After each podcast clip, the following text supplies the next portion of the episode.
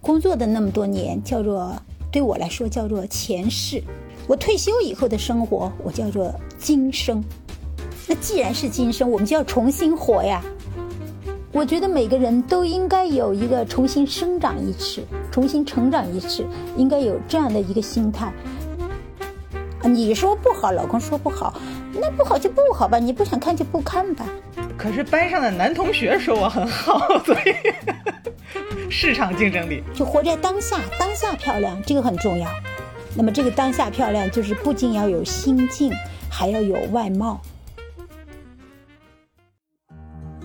这是一档嗑着瓜子儿讨论生老病死的播客节目，我们会尝试在轻松坦诚的对话中，讨论如何优雅坦然地应对从中年到老年的各种变化，无论是自己的还是父母的。大家好，欢迎来到中年延长线，我是倩倩，我是大聪聪。大聪聪，你这一期压力大吗？这一期应该是我们节目录制以来预估难度系数最高的一期。呃，我我其实还是挺激动的，然后压力肯定是有，但是我还是很期待这一期，因为呃，听说这一期我们请来了非常厉害的两个嘉宾，就是小茂和他的妈妈熊老师。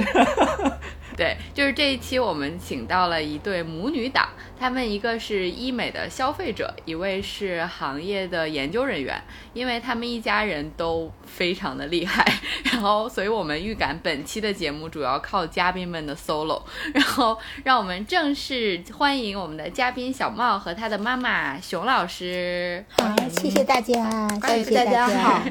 啊，小茂，你可以和妈妈简单介绍一下自己的背景，或者是自己身上你觉得比较希望大家知道的标签吗？嗯，好的，啊，大家可以叫我小茂。然后呢，我呃目前在一个 top three 的呃这个互联网公司做战略啊，主要是看这个丽人医美和医疗吧。然后呃更主看的是关于医美的一些呃行业趋势。然后，呃，这个行业的背景和呃，这个整整体的一个平台和行业的一些合作的呃模式吧，对。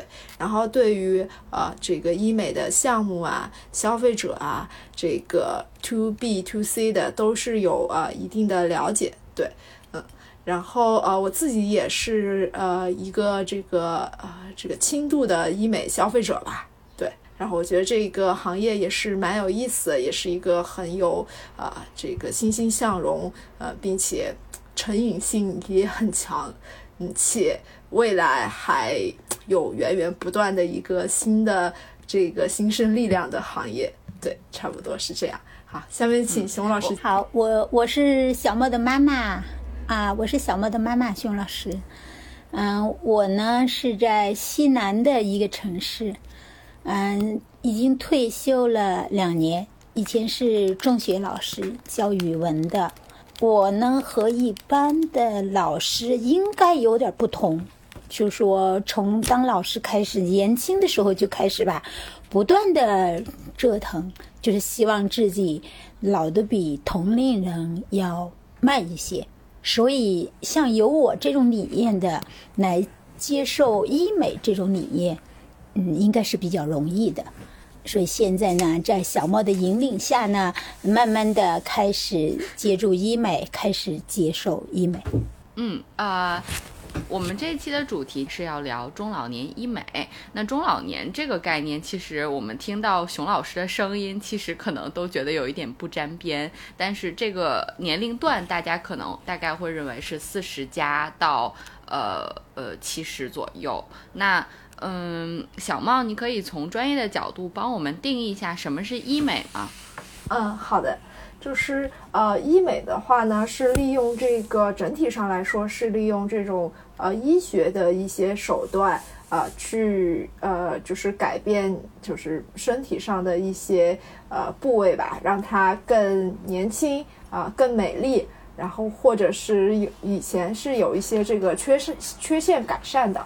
那么啊，在医美的分类上来说呢，一般会有两种啊，一种是这个手术医美，就是会要动刀子的；然后第二种呢是非手术医美，也就是轻医美。那轻医美呢，主要是这种呃光电类的项目，这是一种。然后第二种呢是这种呃针剂类，就是包括呃玻尿酸、肉毒、水光这一类的针剂类。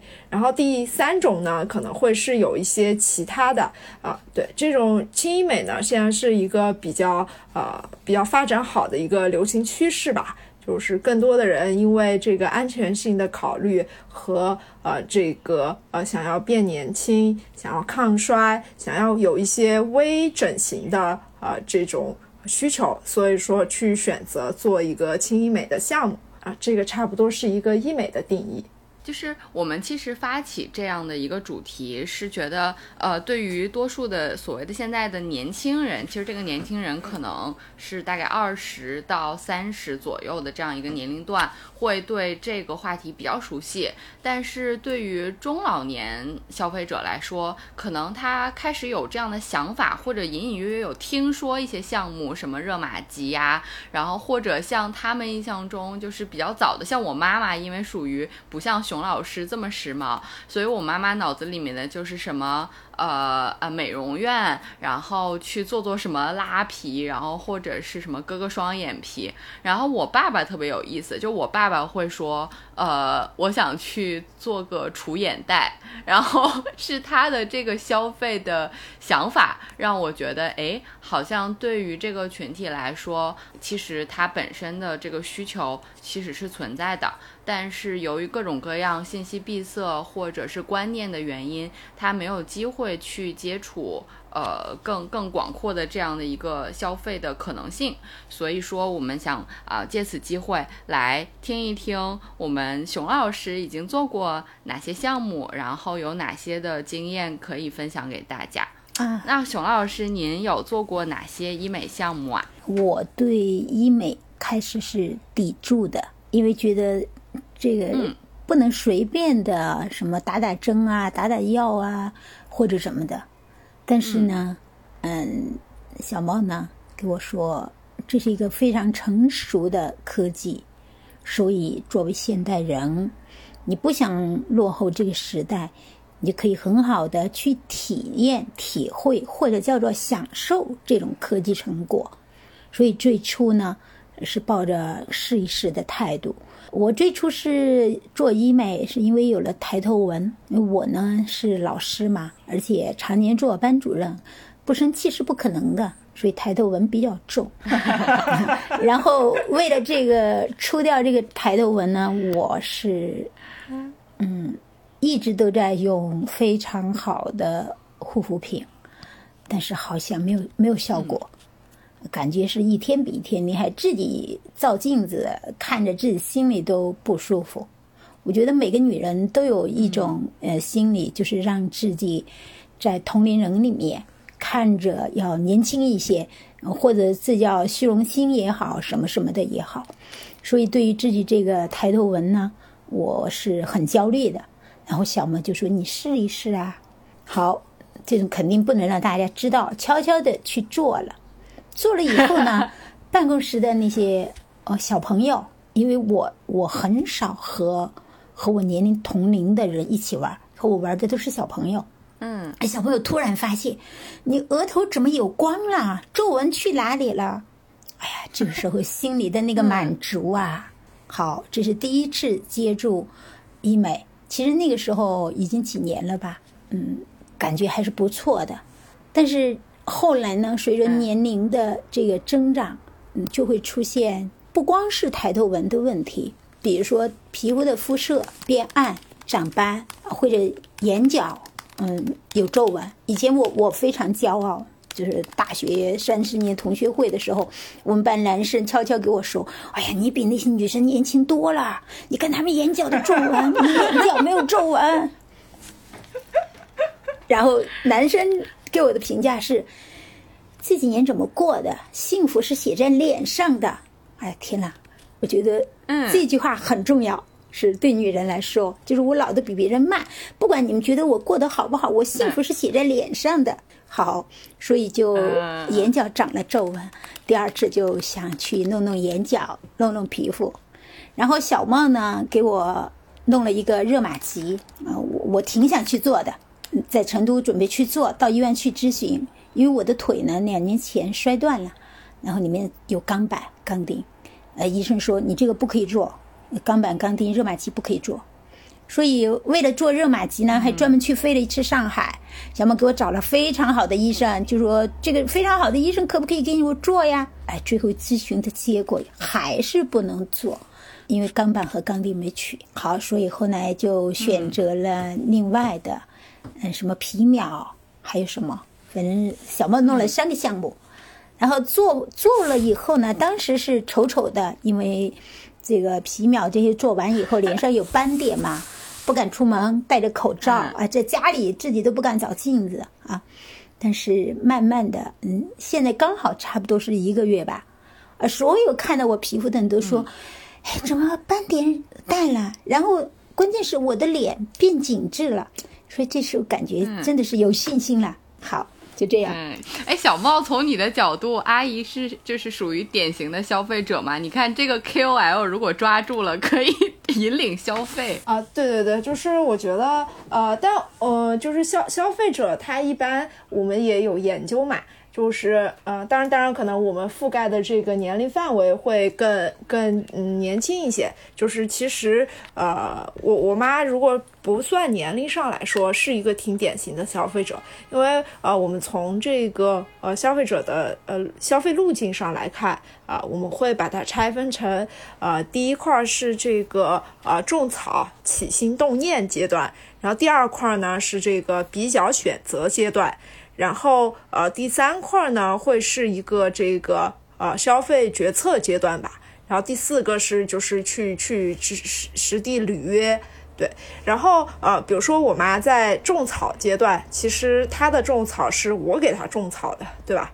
然后呢，啊，她会有这个呃一定的呃比较选择阶段，但我妈的比较选择呢，可能就是会在你看她会去呃不同的医院啊不同的医生那里。去问，对吧？这个就是会完成这个选项目、选医生、选医院的一个呃环节。然后呃，他最后可能会选一些这个呃，觉得他觉得更专业，然后比如说医院环境更好的一个医院去做呃最后的项目。啊，我觉得还是蛮典型的一个消费者，并且呢，啊，他是一个就是做了这个啊项目之后去愿意分享的啊一个消费者。就是对于呃，对于就是我们这种平台来说吧，确实是一个挺好的一个例子。就是因为，呃，还是会有可能会有个一至少有一半的人吧，他做了其实是不愿意分享的。对，但是我其实还想。有一个问题挺好奇的，就是呃，比如说熊老师在分享给其他人的时候，会不会有一些呃其他的心理障碍？比如说别人会觉得，哎呀，你都就是退休了，然后还在瞎折腾这种这种东西干嘛？然后或者有的时候传统中国女性会，虽然我们会觉得，哎呀，皱纹长了很心里面很不舒服，但同时又会崇尚一种所谓的。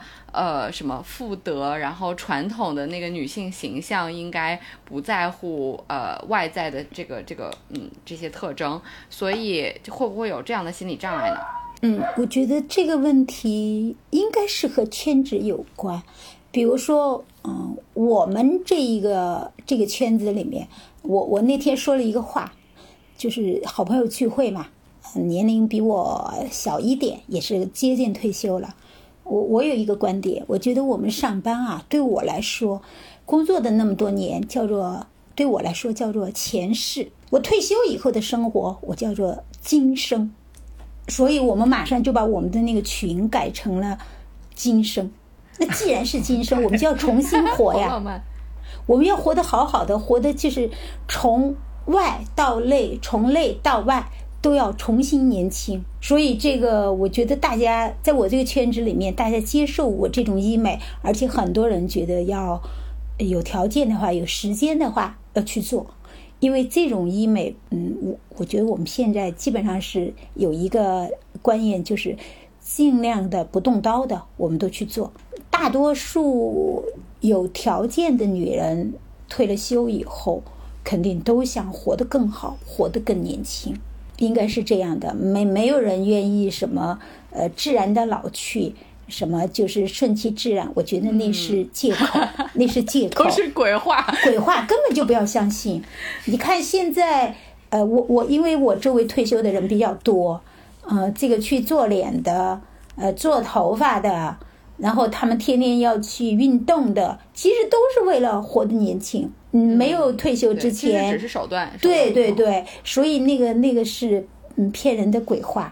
其实退了休以后的女人，大多数，嗯，都不怎么顾及老公的感受，就是活自己活得很自我的。你说不好，老公说不好，那不好就不好吧，你不想看就不看吧，可就这种。可是班上的男同学说我很好，所以市场竞争力。哎，还有这同龄人里面，特别是在这个相熟的朋友圈里面，哎，你看着年轻有精神，哎，这个就很满足，很知足。其实退休了以后，嗯，男的和女的一样的心态，只是女的呢更想表现出来，就是越活越年轻。我觉得这这点大家是共通的，大家需要这种帮助，很多人找不到这种帮助。他去问别人又不好意思，是不是？哎熊老师，那那从具体的项目来说，您会有什么建议吗？就是您和小茂可能呃从两个角度会给出建议，比如说从您的角度，您觉得哪些既安全，然后从又比较容易入门？啊我我觉得去皱挺安全的，因为嗯，我们这个年龄的人，首先是皱纹，抬头纹也好，什么川字纹也好，眼角皱纹也好，首先去是去皱。第二呢，嗯，就是皮肤的颜色，皮肤的颜色呢，其实很多我的同龄人，他们在年轻的时候根本就不知道怎么保养皮肤。我我算了解和知道行动比较早的人。所以他们的皮肤呢，因为缺水、缺乏这种营养，所以皮肤到了这个年龄呢就非常不好。那么什么皮肤的呃肤色比较重啊，斑比较多呀等等。所以第二个呢，就是通过补水，然后祛斑，把肤色提亮。然后第三个呢，才是那种什么皮肤松弛了需要去提拉。呃，这一点很多的人，我觉得。这个接受起来要稍微困难一点，因为我很特殊啊。我每次去美容院，大家表扬我的是我的皮肤和同龄人比，基本上就没这么松。但是我自己感觉，我周围的和我年龄差不多大的人，这个嗯皮肤松弛非常厉害。所以这个应该是第三点，因为这个的难度做医美难度要稍微大一些吧。去皱应该是首先的、最重要的，然后是补水、提亮肤色。这个是第二的，嗯，那那从疼痛感之类的来看，是不是也是第三个？相对来说，这个过程更辛苦一点。我自己觉得，为了美，其实女人的 忍耐力是很强的，很强的。嗯，这这个不要低估。熊老师，我听说热玛吉很疼，我就不太敢去做。啊，错的，错的，错的，去去去去去！因为我那个，我那天 做那个五代的，我马上就那些人就问他疼不疼，然后他说五代不疼，五代不疼，你应该可以考虑去做。然后真的不疼，不疼不疼，五代不疼。好的。You're just too good to be true. Can't take my eyes off you. You'd be like heaven to touch. I wanna hold you so much.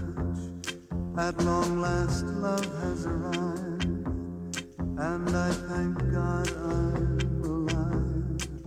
You're just too good to be true. Can't take my eyes